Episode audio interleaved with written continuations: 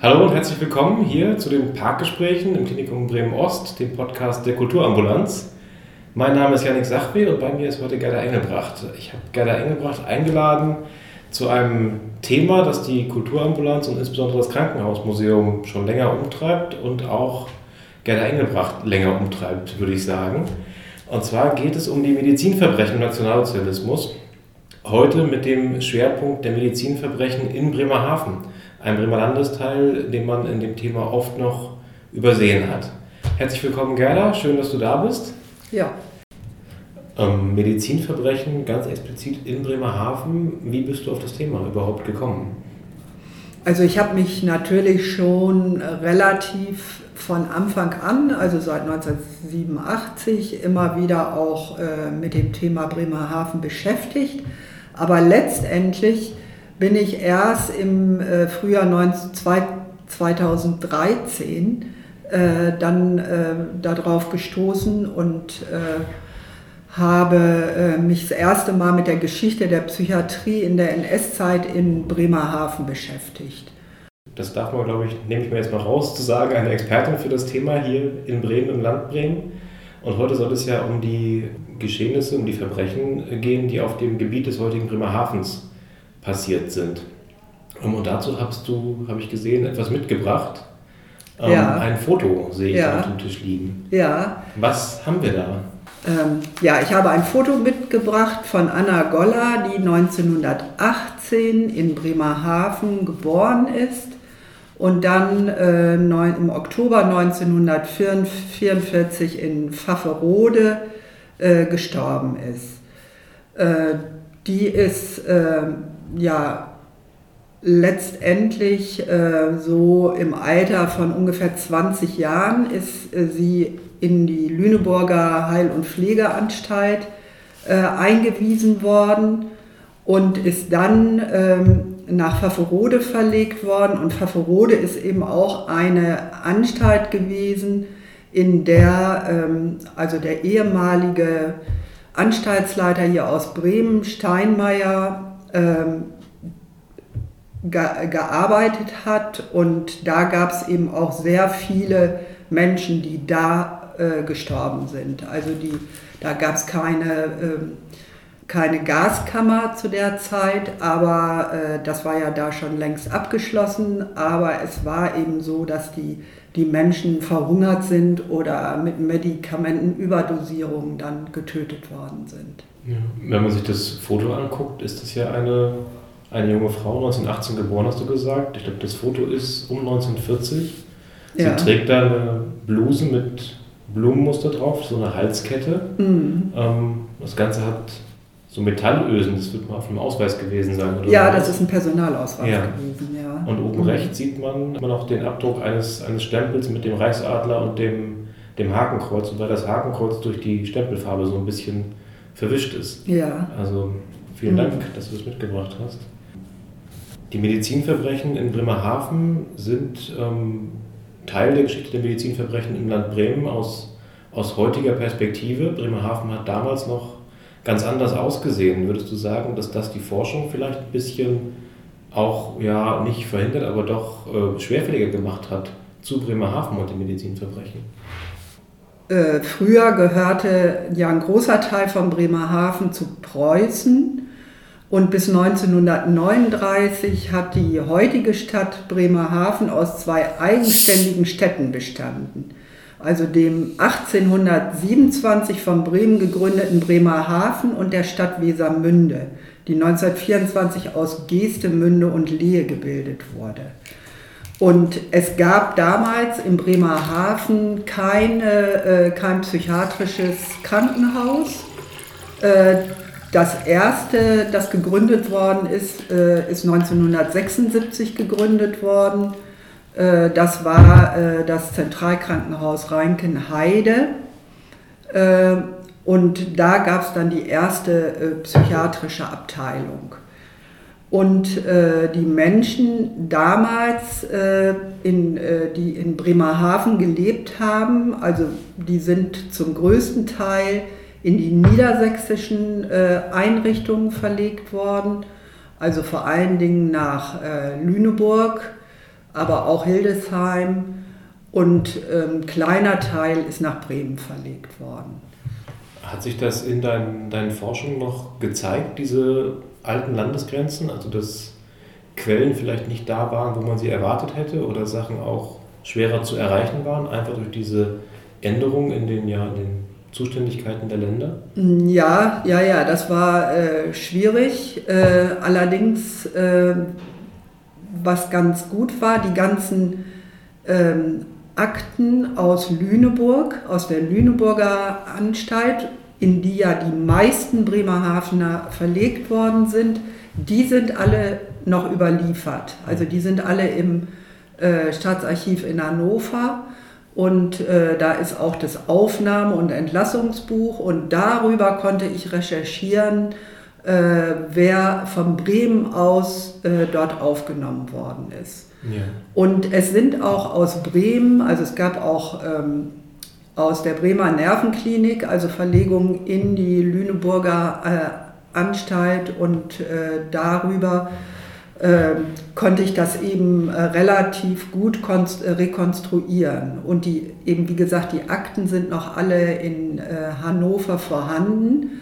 Ähm, also der Aufnahmebogen, aber es sind natürlich auch viele Akten nicht mehr da. Also es gibt einen großen Teil, also die Hälfte dieser T4-Akten äh, aus dieser Aktion T4, äh, die sind noch im Bundesarchiv. Ja. Äh, aber der andere Teil nicht. Also es, äh, das ist manchmal, ähm, ja, da, offenbar sind die irgendwann vernichtet worden. Aber die sind, ich glaube, Ende der 90er Jahre oder so sind die dann wieder aufgetaucht. Ja. Die Akten. Du hast jetzt aktuell geforscht, auch für einen Artikel, der demnächst erscheinen wird im Jahrbuch der Männer vom Morgenstern. Und ich habe gesehen, du hast jetzt 141 Personen aus dem Gebiet des heutigen 140. 140 ja. ähm, Personen ausfindig machen können, die Opfer dieser Medizinverbrechen geworden sind. Wie ist das, wenn man so eine Krankenakte in der Hand hat und merkt, dieser Mensch ist ermordet worden? Mhm. Ähm, hat man dann noch die professionelle Distanz einer, einer Forschenden oder ist man dann auch emotional involviert? Naja, das ist man schon. Also man in diesen Akten äh, sind ja zum großen, also in äh, Lüneburg haben die die, äh, die Patienten, die aufgenommen worden sind, ja fotografiert. Und äh, da sieht man äh, ja eben auch die, die Menschen äh, direkt, also in, in der Akte oder die Fotos im Moment der, in Anführungszeichen, Einlieferung ja sogar. Genau, im Moment der Einlieferung äh, sind die äh, fotografiert worden. Ja. Und äh, ja, das, also das Größte, also für mich äh, ist immer am schwierigsten, also wenn ich gerade diese, dieses Thema Kindereuthanasie, äh, wenn, man sich, wenn man sich das anguckt, also wie die Kinder eben in dieser äh, Lüneburger Kinderfachabteilung, äh, ja, wie sie die umgebracht haben. Also man erkennt das nicht immer, aber man äh, kann sich schon vorstellen und man, äh, also da sind auch oft ähm, Briefe drin, also Briefe von Eltern äh, oder Müttern, die immer wieder versucht haben, die Kinder wieder zurückzuholen bzw. zu besuchen. Also Briefe, die die Eltern in die Klinik geschickt genau, haben. Genau, die Briefe, ja. genau, die, die, die, die, ja, nicht, das waren ja kleine Kinder, diese, diese Kinder, die waren zum Teil, äh, weiß ich nicht, zwei Jahre alt, drei Jahre, vier Jahre und ähm, die Mütter und die Väter auch, die haben natürlich immer wieder versucht, Kontakt aufzunehmen zu diesem Anstaltsleiter ähm, um irgendwie eine Rückmeldung zu kriegen, ob das, äh, ob vielleicht äh, das Kind äh, doch noch gerettet werden könnte. So. Wir haben eben darüber gesprochen, dass die, die Verfolgten und Getöteten aus Bremerhaven an, an unterschiedlichen Orten umgebracht worden sind. Ähm, gibt es da Muster, die du erkennen konntest, oder war das auch so ein bisschen davon abhängig, was der behandelnde Arzt gesagt hat oder ob es in bestimmten Aktionen passiert ist. Wir haben eben T4 erwähnt. Ähm, Genau. Hast du da ja irgendeine Systematik erkennen können?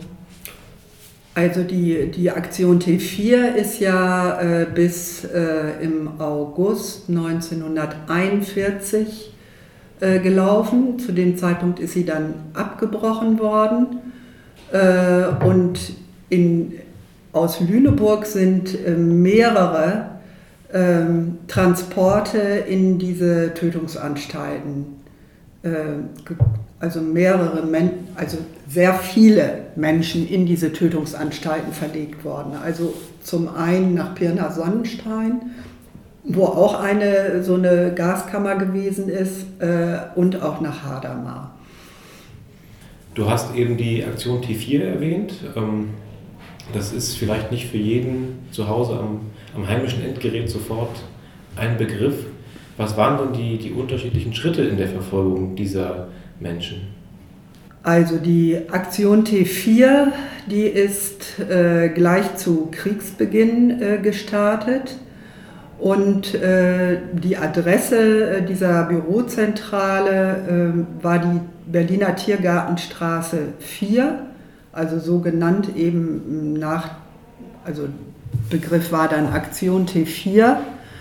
Und in deren Mittelpunkt standen die Selektion und Ermordung von Personen, die bisher in psychiatrischen Kliniken gelebt hatten. Und zwischen Januar, und 1900, Januar 1940 und August 1941 wurden in äh, eigens installierten Gaskammern der Heil- und Pflegeanstalten Grafeneck, Brandenburg, Hartheim bei Linz, Pirna Sonnenstein, Bernburg und Hadamar äh, fast, also über 70.000 Menschen ermordet. Äh, Aufgrund ihrer Erkrankung oder ihrer, ihrer zugeschriebenen Erkrankung teilweise. Ganz genau, ganz genau. Und letztendlich ist dann diese äh, T4-Aktion abgebrochen worden, äh, weil der äh, Bischof Graf von Galen, also dieser Münsteraner Bischof Graf von Galen, in seiner Predigt offen und detailreich über den Abtransport und die Tötung äh, dieser Patienten und Patientinnen gesprochen hat. Und äh, dann im nächsten Schritt war es so, dass äh, dann äh, die Phase der dezentralen Euthanasie ähm, ja, begann und äh, einzelne Anstaltsleiter eben dazu übergingen, mit Unterstützung von Ärzten und Ärztinnen und Pflegepersonal, die ihnen anvertrauten Patientinnen und Patienten an Ort und Stelle, vor allem durch Medikamentenüberdosierung und Nahrungsentzug zu töten. Also nach neuesten Erkenntnissen sind diesen äh, systematischen Medizinverbrechen ähm, etwa 300.000 Menschen zum Opfer gefallen. Ja. Und dann in, einem, in einer zweiten Aktion äh, ging es eben nochmal um das Thema Kinder, also Kinderfachabteilungen. Da sind in Deutschland äh, mindestens 31 Kinderfachabteilungen eingerichtet worden. 31 Kinderfachabteilungen, ganz viele Orte, an denen Menschen getötet worden sind, Kinderfachabteilungen, reguläre Kliniken, die umgenutzt worden sind. Ich würde gerne nochmal auf äh, Bremerhaven ganz konkret zurückkommen, dass wir da unser Thema nicht aus den Augen verlieren. 140 ähm, Personen aus Bremerhaven hast du ausfindig gemacht.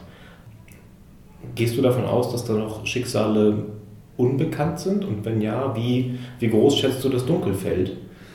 Also ich kann mir vorstellen, dass es, dass es noch weitere Opfer gibt. Ähm, also ich habe ja die, die Akten eben aus Lüneburg äh, und die aus ähm, Pfafferode und aus Bremen, die, äh, die habe ich ja ausgewertet.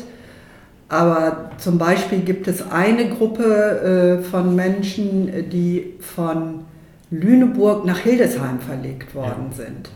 Und das ist nicht klar, was aus denen geworden ist. Ähm, da habe ich auch schon mehrmals Kontakt gehabt mit der Gedenkstätte in Lüneburg, aber die kriegen das auch nicht wirklich raus. Höchstwahrscheinlich sind die Unterlagen äh, vernichtet oder. irgendwie, weiß ich nicht, verbrannt oder so. Ja. Ähm, und äh, das kann auch gut sein, dass aus Bremerhaven auch Menschen zum Beispiel Richtung Hamburg oder Schleswig-Holstein verlegt worden sind.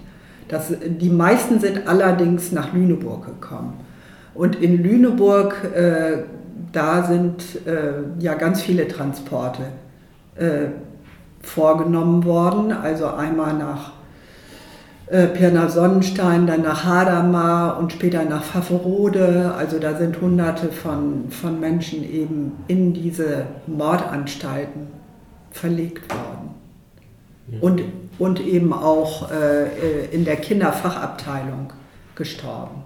Das heißt, die 140 braucht immer das Wort mindestens oder vermutlich ja. davor nicht mehr. Ja. ja. Ist dir denn bei, dein, bei deiner Arbeit, ist dir da ein, eine Biografie, ein Einzelschicksal besonders in Erinnerung geblieben? Ähm, also eine interessante Geschichte ist die Geschichte von Theophil Henning. Äh, der ist ähm, aus Bremerhaven nach Bremen in die Bremer Nervenklinik verlegt worden und äh, der hat lange in ähm, Familienpflege gelebt. Ja. Und ist dann hier immer hergekommen und ähm, hat hier in dem äh, äh, hier gearbeitet und äh, war auch sehr, also sehr aktiv und hat ganz viel gemacht. Und äh, dann ist er allerdings, als er dann, weil er dann auch schon relativ alt war, ist er nach Hadamar verlegt worden. Und äh, das Interessante daran ist, dass äh, er mehrere Briefe an einen Freund nach Bremerhaven geschrieben hat. Und dieser Freund. Aus Hadamar oder hier aus der Nee, aus Hadamar. Okay. Der hat aus Hadamar äh, mehrere Briefe an einen Freund geschrieben nach Bremerhaven und dieser Freund, äh, der hat dann später äh, die Briefe äh, als dieser Hadamar-Prozess anfing, hat er die Briefe an, äh, äh, nach Frankfurt geschickt. Als Beweismittel quasi. Als Beweismittel, ja. genau. Und äh, das ist also wirklich ein, ähm, ich hab, bin da durch Zufall drauf gestoßen in einem Buch, äh, was in Hadamar irgendwie Ende der 80er Jahre oder so veröffentlicht worden ist und äh, da hat er äh, eben darüber berichtet, äh, was dort vorgefallen ist. Das ist ja ein relativ einzigartiges Dokument eigentlich, wenn man sonst in den Krankenakten die Briefe finden kann, mit Glück, die in die Klinik reingegangen sind oder eben nicht rausgelassen worden sind, mhm. dass man dann so einen Brief genau. also auch als historische Quelle auswerten kann, ja, ja, der ja. jemanden erreicht hat. Ja. ja, wo ist denn jetzt? Der Brief von Theophil Henning an seinen Freund. Genau, der hat am 8. Dezember 1942 an seinen Freund nach Bremerhaven geschrieben. Und ich lese das mal vor. Ja. Von 127 Personen, die von Ellen hier angekommen sind, liegen bloß 82 auf dem Anstaltsfriedhof. Da kannst du dir einen Begriff machen, also 45 über bis jetzt. Wenn das so weitergeht, kommt kein einziger mehr zurück. Es sterben hier weit mehr als Soldaten im Felde. Die Aufgezählten sind nur Männer. Die Frauen und Mädchen sind mindestens nochmal so viel. Von den 82 waren viele als Kuhlengräber und Leichenträger hier beschäftigt. Wenn du glaubst, dass du allein so viel Arbeit hast, da irrst du dich aber. Hier sind nur noch fünf bis sechs Pfleger. Die Arbeit machen alle die Patienten. Und Theophil Henning ist dann fünf Monate später äh, ermordet worden in Hadamar äh, mit der Begründung, er verbreite unverantwortliche Schwätzereien über die Anstalt, wurde der unbequeme Zeitzeuge zu Bett gelegt. Nur einen Tag später war er tot. Als offizielle Todesursache notierte Anstaltsleiter Dr. Wahlmann Exitus an Apoplexie. Also diese Todesursachen sind natürlich völlig äh, außer Luft gegriffen. Also in der Regel sind die Menschen durch überdosierte äh, Medikamente umgebracht worden. Und hat das ja gesehen, was um ihn herum passiert. Ja, Da er hat das er auch, gesehen. auch Genau. geahnt und befürchtet, was ihm selbst droht. Mhm, Also ja. ein ganz, ganz einzigartiges Dokument. Danke, dass du es mitgebracht hast. Das ist Hm. ähm, ein seltenes Zeugnis auch Ja. von einer Person aus der, aus der Klinik nach draußen. Dass Hm. dieser abgeschlossene Raum plötzlich Ja. durch so einen Brief doch Ja. zugänglich wird. Genau, und der hat das wahrscheinlich, der hat dann auch auf diesem äh, Gutshof noch gearbeitet und hat dann die Briefe höchstwahrscheinlich aus der Klinik rausgeschmuggelt oder irgendwo äh, in den Briefkasten gesteckt. Weil normalerweise ist es ja so gewesen, dass die die Briefe nicht abgeschickt haben. Also in der Regel sind die ja in den Akten geblieben. Aber eben dieser Freund hat ihm die äh, Briefe dann wieder äh, ja, hat die, zurück, äh, hat die dann an die äh, Staatsanwaltschaft dann geschickt in diesem Hadamar-Prozess. Und Theophil Henning scheint ja auch erwartet oder gehofft zu haben, zurückzukommen hier nach, nach Ellen bei Bremen. Ähm, Mm. ist das in Aussicht gestellt worden? Hieß es, sie kommen nur kurz nach Adama? Hast du da was gefunden? Nein, Okay. nein, nein, nein. Das also war sein, seine persönliche Hoffnung. Ja, Ja. mm. ja, ja, da sind ja auch, ähm, ich weiß jetzt nicht mehr ganz genau wie viel, aber die meisten, also da sind, ist wirklich nur ein kleiner Teil, äh, hat das überhaupt überlebt. Also die meisten sind gestorben dort. Also was nochmal interessant ist, ist ähm, also so eine ganz besondere Geschichte, äh, nämlich die Geschichte einer jüdischen Arztwitwe äh, aus Bremerhaven, die äh, bei in der damaligen äh, Klinik äh, Dr. Benning äh, untergebracht war und die bereits 1940 äh, auf der Liste der jüdischen Kranken stand, die in der Gaskammer der Tötungsanstalt Brandenburg ermordet werden sollten. Und äh, dann äh, habe ich diese Akte äh, im, im Staatsarchiv in Bremen äh, gefunden und äh,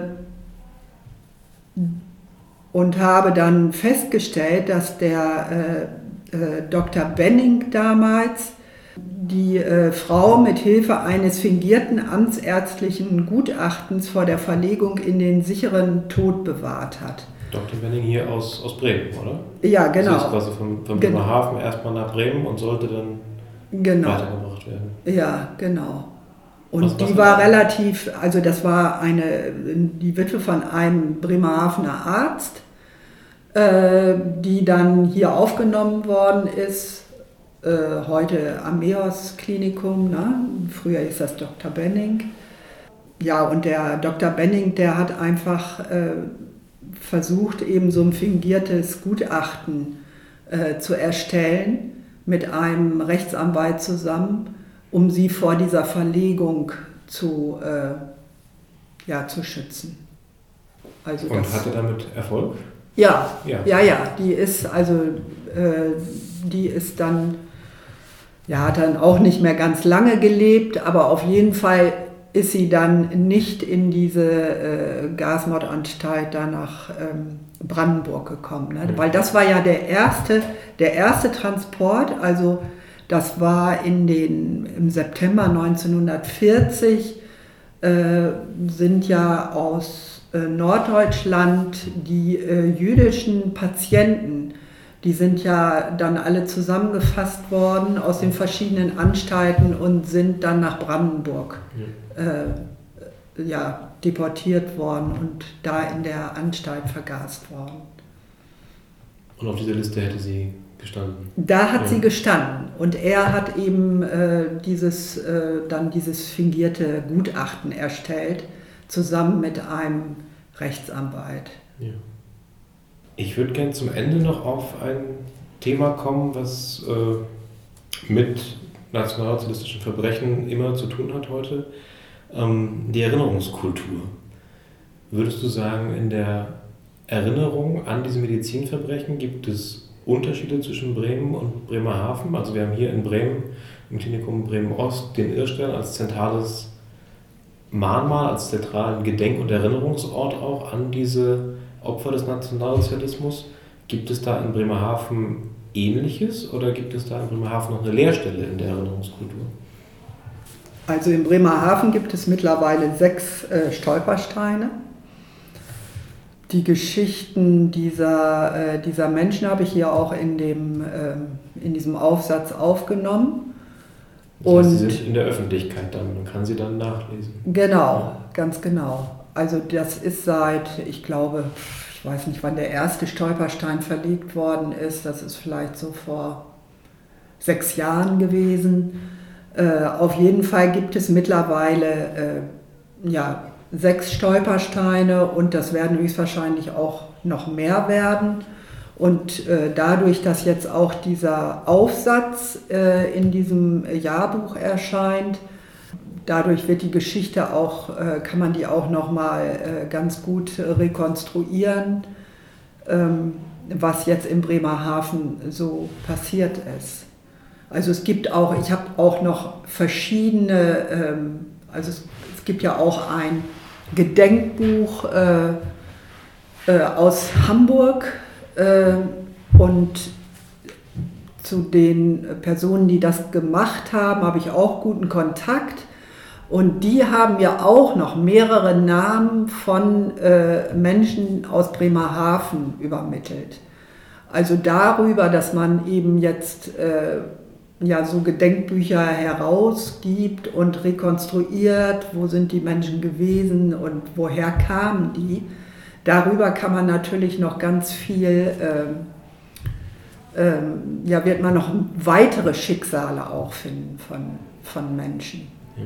die in dieser Zeit ums Leben gekommen sind. Also sowohl in den Anstalten der Aktion T4 als auch in den, dann in der späteren Folge. Und es gibt auch, also äh, noch ein äh, Satz dazu, ähm, es gibt natürlich auch Menschen, die an den Folgen der Zwangssterilisation gestorben sind. Also das waren drei junge Frauen. Äh, Zählst du die in deinem neuen Aufsatz dazu zu den 140? Ja, ja, ja, ja, ja. Das sind äh, letztendlich ja auch Opfer gewesen. Ja. Mhm. Es gibt in, im Land Bremen einen zentralen Gedenktag für die Opfer der Medizinverbrechen mhm. Ende Mai. Ähm, die Idee ist äh, dieses Jahr das Thema Bremerhaven auch da ein bisschen in, ins Bewusstsein zu rücken. Ähm, hast du das Gefühl, die, die Medizinverbrechen sind im Geschichtsbewusstsein schon angekommen? Oder ist das immer noch ähm, ein Bereich der NS-Verbrechen, der eher hinten ansteht in der öffentlichen Wahrnehmung? Also ich glaube schon, dass äh, dieses Thema also in den letzten Jahren äh, sich schon sehr verbreitet hat. Also es gibt ja auch jetzt seit, weiß ich jetzt auch gerade nicht mehr genau, sechs, sieben Jahren gibt es ja auch schon äh, dieses Denkmal für die Opfer der Euthanasieverbrechen in Berlin. Ähm, und das ist natürlich auch etwas, was äh, ganz wichtig ist. Da ist auch eine Biografie von einer Bremerin auf diesem, äh, ja, auf, bei diesem Gedenk, an diesem Gedenkort, äh, die auch ja, ganz mit, die ist irgendwie Anfang 30 gewesen oder so und äh, ist dann, äh, ja genau, die ist nach Meseritz äh, gebracht worden und ist dann da auch ganz schnell gestorben. Also nicht gestorben, die ist umgebracht worden. Also das sind ja auch in, in Meseritz gab es, ich glaube, über 10.000 Menschen, die da äh, ermordet worden sind. Damit würde ich das heutige Parkgespräch gern beschließen. Ich bedanke mich ganz herzlich bei dir, dass du die Zeit gefunden hast. Ich bedanke mich bei den Leuten zu Hause fürs Zuhören und würde mich freuen, wenn Sie ihr bei der nächsten Folge wieder einschaltet.